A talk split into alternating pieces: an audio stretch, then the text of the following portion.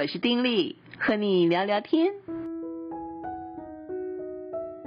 朋友你好，我是丁力。嗯，在这一集当中呢，我还是继续要跟您分享一下由天下文化跟远见所出版的《老得好优雅》这本书里面的部分的内容哈。呃，我自己个人很喜欢这本书，因为这本书的作者呢，他从不同的这个点切入啊，谈到当一个人面对老年的时候，哈，熟年老年的时候，呃，心里的各样的一种的状况，并且从这些不同的这个切入点进去之后呢，带领我们真正的去思考，当我们步入到一个年纪的时候，我们是要用什么样的心态去面对我们的这个新生活，哈。那么在前两集的时候就提到了，呃，一个切入点，他提到的是遗憾，对不对？嗯，真的，遗憾真的是衰老的幽灵之一啊。不过在这集里面呢，我先选的是他谈到的是恐惧。哎，当一个人年纪越来越大的时候，会不会有恐惧之感？我相信很多朋友啊，如果是在某一个年龄之内的，应该会有感受，对不对？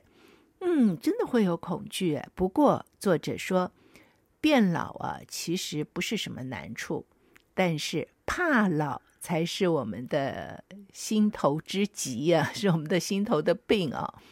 我们往往没有看到的，就是说，活得久是进入精神开花、灵魂结果的大门。但是呢，我们却常常把自己限制在哪里？就是用动作呀、肢体灵便呐、外表是不是光鲜呐、外在有什么成就啊？哎，看得比较重啊。我们就是用这些来限制自己，而且就觉得说，嗯，活得很久，好像就最后就是进入荒原了，就什么都没有了啊。但是作者就提醒，其实我们需要重新思考。年纪的优势，能够看到老的自由跟老的璀璨。只要我们给老一个机会，他说呀，年纪会向我们透露内在的新鲜生命，这有意思吧？是，呃，在过往呢，就是整个社会的普遍观念都是用一些条件去限制一个人，或者是去评断一个人，但事实上不是这个样子的呀。我们应该要除掉那些的限制啊，然后他说，上了年纪其实是给我们的机会，是去学习接受新的挑战，让晚年呢，除了成为心理的绊脚石之外，还可能是一场心灵的冒险。那有的人，譬如说会享受登山，一般来接受挑战；有的人呢，就会宁愿原地踏步。干嘛登山呢？啊，这两者就有很大的差别，就好像生活跟非生活。那么前者就是享受登山的啊，好像随处可以看到造物者向我们点头致意。可是后者呢，老是在原地踏步的话，就好像已经抵达寻觅的终点了，对不对？那很多时候，我们对于呃自己到了一个年纪了，会给自己设限，觉得说：“哎呀，我在这个年纪要爬山，哦，我上不去了，我就在这底下走走，看一看就可以了，对不对？”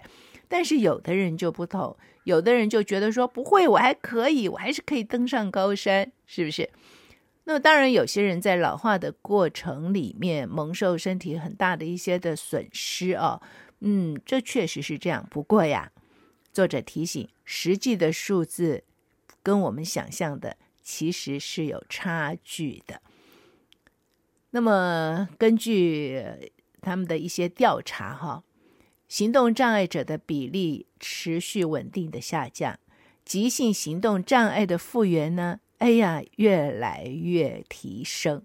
当然，这是在美国做的研究，嗯，可是观察台湾的话，我觉得也应该是这个样子的。在预期寿命之内呢，行动便利者跟行动依赖者的比值，也就是说，健康的老年人跟只是命长的人相比，嗯，前者的上升速度是越来越快。基本上，老年人已经是现代人口当中成长最快的一个部分了，哈，真的就是这样子，而且这是一个普世的现象吧。那么证据也显示出，一般来讲，因为衰老所出现的什么孱弱啦、行动受限啦等等啊，往往只是出现在生命的最后三个月。那么很多研究也显示说，就算是在那段时间保持神志清明，一直到生命终点的人，也多于神志不清的人。所以很明显哦，生命不到最后关头是不会松手的。所以毫无疑问啊。我们的余日还挺多的，当然，换句话讲，就是我们还有很多责任。作者认为，我们面对的主要问题就是在于，那我们要怎么过日子？当一个人年纪大了，那么会当他是慢慢步向死亡的黑暗时光，还是当他是一个全新的生命期，既可挑战自我，也可以发展出成熟圆润的人格跟个性。发展出来这个干嘛呢？哎，让我们不但被周围的人接受，而且啊，被周围的人认为说不可或缺，甚至啊，到处追着我们跑。其实事实上就是有这样子的年长者啊，那年轻的人非常非常敬重他们，喜欢他们。喜欢跟他们聊天，喜欢跟他们在一起，然后喜欢主动的去找他们，因为跟他们在一起觉得是如沐春风，从他们身上可以学习到很多东西，跟他们相处好的无比，有没有？周围确实就是有这样年长的人，这多好啊！可是如果我们把年纪看成是一个又一个的损失，哦，刚过完年我又老了一岁了，哦，那么我们就看不到收获了。呃，侵蚀灵魂的那种恐惧，自然而然的就会出现了。其实恐惧啊，老是在那儿，就把我们照入阴影当中，潜伏在我们的体内，就好像一口钟一样，在我们的心里滴滴答答、滴滴答答的作响，好像警告我们说：“哦，时辰要到了，身体也不再矫健啦，哎，平衡感不好啦。”哎，你已经没办法拥有过往你习惯的身体啦，等等哦。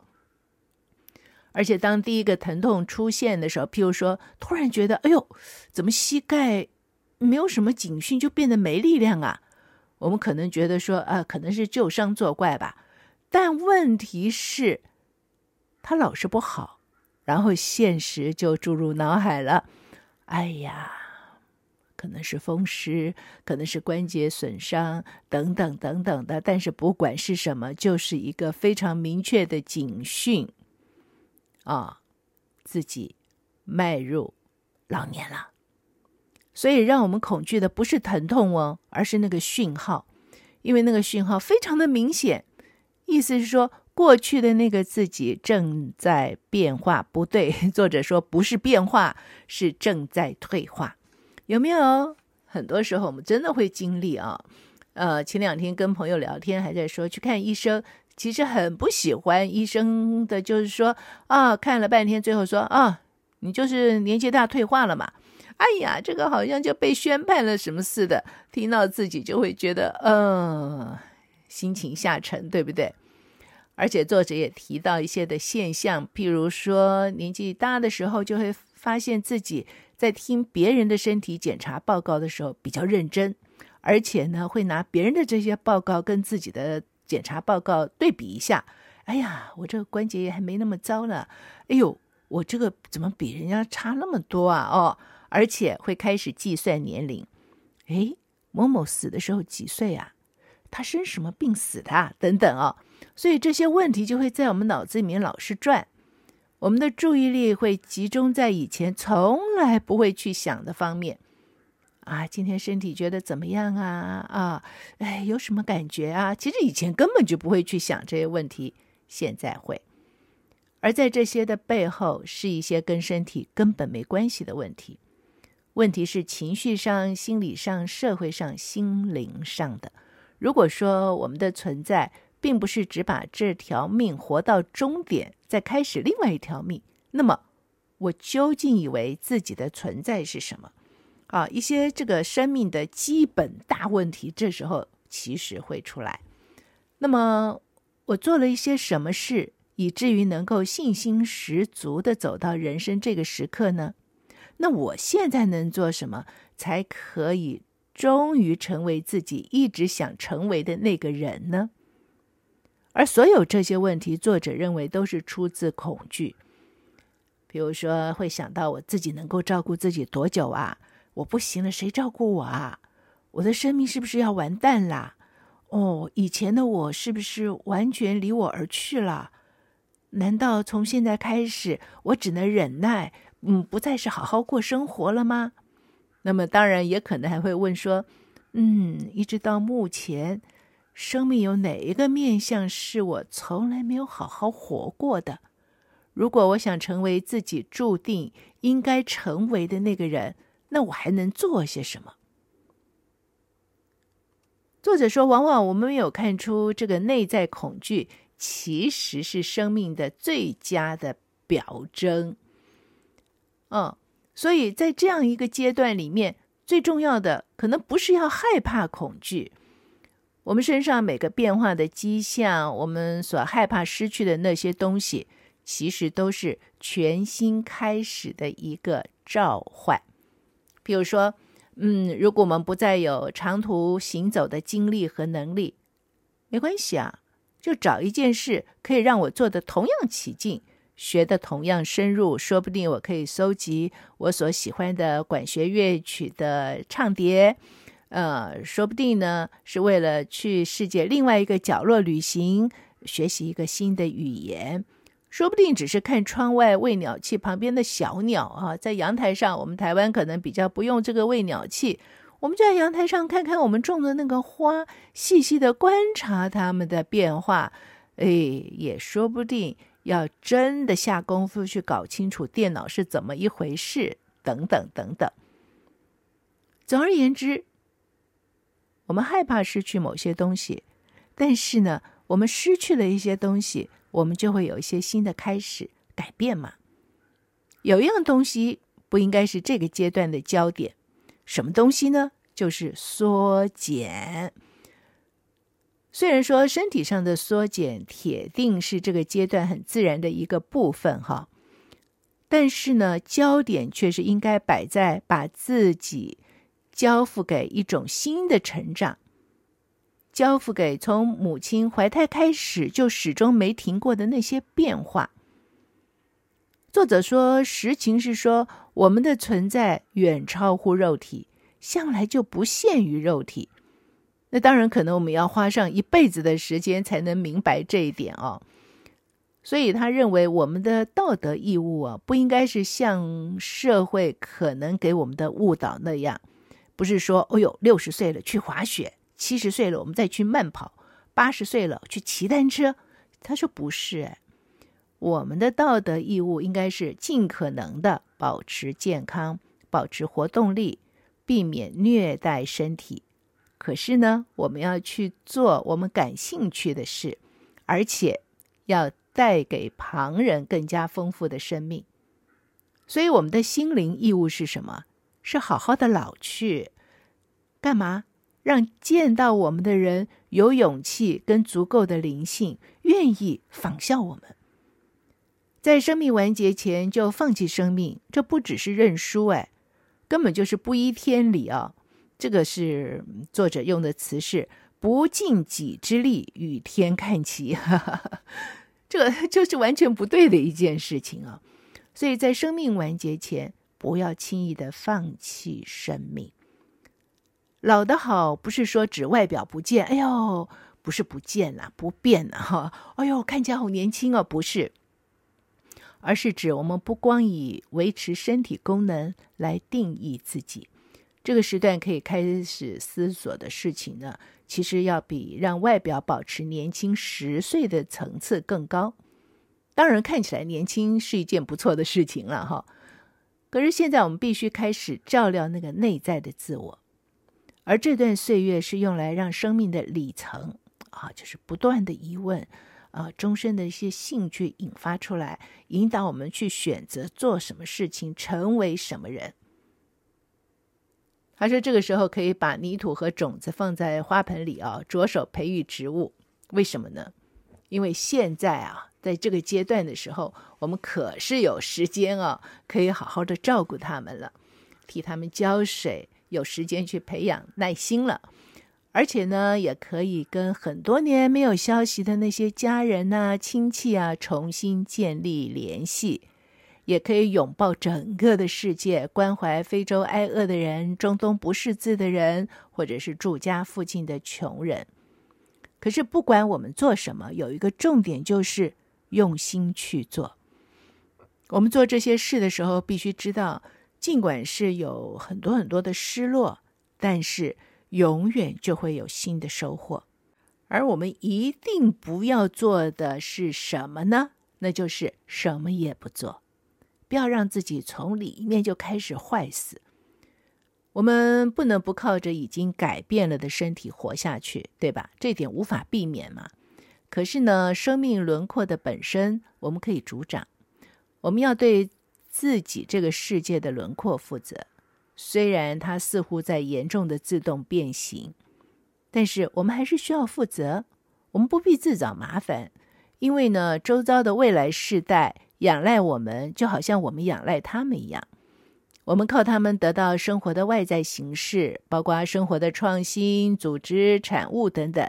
可是他们靠我们，靠上一代来给他们一个心灵的榜样，一个如何活出生命的精神原型。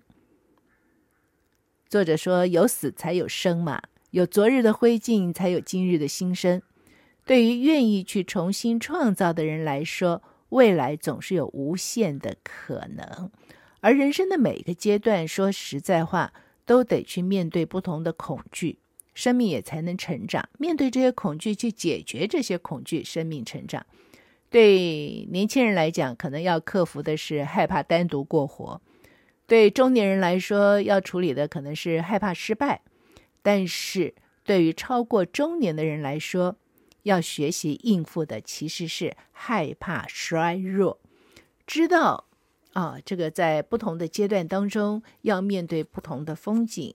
那么，即便是面对身体的衰弱，肉体一定是一天比一天衰残，可是这是一种改变。面对改变的时候，其实就面对一些新的局面。面对新的局面，我们就开出一些新的方法去应对。所以他有一篇也讲到心。这讲到心的时候呢，他就引用了诗人勃朗宁的一句话说：“伴我一起老去，最好的日子还在前面呢。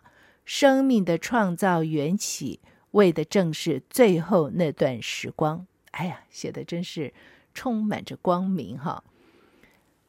他说：“这个，正当我们展开明知是人生必经的最后一个重要阶段的时候，其实可能不易就会踏入一个新的世界。我们本来以为说，哎呀，这个迈入到这个阶段哦，可能就是看看万事将休和什么时候末日来临了。不过。”其实这是只是一个狭隘的想法，罔顾了生命的本质。真相是说，尽管我们试图逃避，哎，生命还是持续发生。是在这个阶段会有很多很多的改变。作者是美国人嘛，在美国，在这个阶段的人呢，往往都会搬离自己的老家，哈，可能啊房子也旧了，或者是家人一个个离开了，孩子也离开了，所以。不需要再住那样的房子，那么就会搬离自己熟悉的地方，离开自己熟悉的环境跟人。当然也是面临退休，步入退休，以为自己说哦，大概都没事可做了。可是事实上，很多人在退休之后比以前还更忙，哈哈。那以为自己可能需要孤孤单单的度过余生了。嗯，但是不易，却可能认识了新朋友。哇，一个礼拜可以在一起吃四次饭，哦，生命再次开始啊！让我们从心里开怀大笑，结交了新的朋友，啊、有兴趣把自己的故事讲给对方听，也有兴趣听听对方所说的一切。是，生命会变，变本来就是生命的本质。生命的精神特质就是提出要求，带来新的挑战，然后挑逗我们活出新的生命。变是很明显的，不管我们喜不喜欢，不管我们承不承认，不管我们想一想，就是会变。而且很明显，就是这么一回事，它本来就会变。问题就是我们用什么样的心灵深度去展开这个新的阶段，而绝对性的因素就是在哪儿呢？我们是否认为自己现在的存在，除了对自己有意义之外，也对他人有意义？还是认为说，哎呀，现在只不过是像是已经来到的人生终点，以及必来的身体终点之间强加的一个休止符？意思就是说，嗯，我们的看法会是什么？我们觉得，其实我们现在的这个生命，除了对自己有意义，其实是对别人有意义的。还是我们觉得说，哎呀，反正这个阶段就是等嘛，是怎么样看？作者认为，其实在这个新的阶段里面啊，所有的挣扎都结束了。我们也不要再证明自己了，也不必为怎么样利用时间征求别人的同意了，也不必这个强制的工作、生产、养家，或者是要超越别人，对不对？唯一被要求的就是让自我绽放。作者写得很文学性啊，他说，唯一被要求的就是让自我绽放，如同秋天的花朵，颜色丰富，色调浓郁。在风中挺立，我们的生命不只有新颜色，还带有内在的深度，正是一个快速变动的世界极度需要的。哎，写得很美，对不对？我们不要受到那些限制，我们脱离了那些限制。可是呢，我们需要让自我绽放，像秋天的花朵，又美还有深度，哇，多好啊！哈，多好啊！如果我们认为中年的这些外显的这些东西啊，事业啊、头衔啊、子女啊等等啊，一旦结束了，人生也告结束了，也没什么事情值得做了。我们是谁的问题已经提前盖棺论定，那么生命当然也不能不结束嘛。我们这个是自我了结。但是如果我们现在能够鼓起勇气重新出发，啊，去看穿自己的其余部分，那么。眼前就是一个全新的局面。过去这些年的责任和生产活动，让我们藏起来，不让别人看见，往往也不让自己看见的那些部分，现在都可以拿出来试一试了。而真正的关键，就是在于愿不愿意尝试的那种意愿和有没有热忱。作者提出来说，老年的成长必须要有五岁孩子的好奇。十来岁少年的信心，这有意思啊！五岁孩子的好奇，十来岁少年的信心。只要我们想做，没有什么事情做不到。我们可以学习另一种语言呐、可以从城市的这一头走到那一头啊，可以在住家附近的街上跟邻居自我介绍啊，主动表示每个礼拜可以烤个蛋糕给他们呢，只要他们喜欢。呃，说不定也可以提供这个驾驶服务。替那些呃忙碌的这个父母啊，去接送他们的子女，也可以组织每月的读书会，轮流在每一家讨论读书心得等等等等，甚至还可以带队啊去游览啊，成为这个本地历史的这个爱好者，可以为社区开一个成年教育课程的时候都去上课等等。总而言之啦，有很多事情可以做，而且可以成为任何。我们想成为的人，那如果我们不想太投入任何一件事嘛，那也没关系，就可以纯粹的享福，悠闲没有什么错呀。只要生活有所追求，沉浸在丰富多彩之中就可以了。喜欢音乐，喜欢书，好好散个步，好好聊个天，都好啊。我们必须要自问的就是，如今内在有什么东西？让我们想抽离自己，直到最近还在过的那种生活。有研究说啊，退休年龄越年轻的人啊，退休转型就越难，心里的沮丧就越多，生活就越没意思啊。而对抗失去活力的唯一药方是什么呢？很简单，就是去生活。最需要的就是去做一些事情，这些事情自有其蕴含的价值。所以现在只有一件事不可或缺，就是我们必须选择开展新的生活。当然，跟过去有联系，可是呢，过去不再束缚我们了。我们必须认为自己在这个新生活里面所做的是好的。我们必须感到自己所做的能够给予生命。我们必须成为这个世界的礼物，不管用什么方式，为了什么人，或者是什么原因。心对谁会是咒诅，而不是一种赐福呢？应该是那些怀着气馁啊、愤怒、受伤、受辱、抗拒的心态进入这个生命阶段的人，心里怀的这些东西，哎呀，面对心就不是一件什么好事儿了。他们可能很泄气的坐着，自己也不肯重新振作，也不去替生命中其他的人打气，不为世界带来一丝的喜悦。很可能他们就会成为那种一肚子气的老头儿，或者一肚子抱怨的老太婆。不是因为老年就是这样哦，是因为他们自己选择不去做本来应该成为的人。他们选择去做低于造物者在这个阶段给他们的安排。什么安排呢？就是另外一种充分的生命，另外一种有用的人生。作者特别提到，生而为人呐，我们要在离世的时候尽可能成为更好的人。我觉得这个提醒非常好哈。这个老年不是停止成长的时期，而是用新的方式成长的时刻。这也是我们开始弄清楚自己到现在一切成长的意义到底在哪儿的阶段。这是熟成的季节，我们那里的一切呢，都注定要实现。最甜、最富饶、最独特的自我，你看看这多好啊！这多好啊！所以在这样子的一个面对新的阶段里面，重要的就是我们有更多的时间面对自己，更多的时间弄懂生命，更多的时间让自己在这个阶段里面，让老年发挥应有的力量，而且要记得。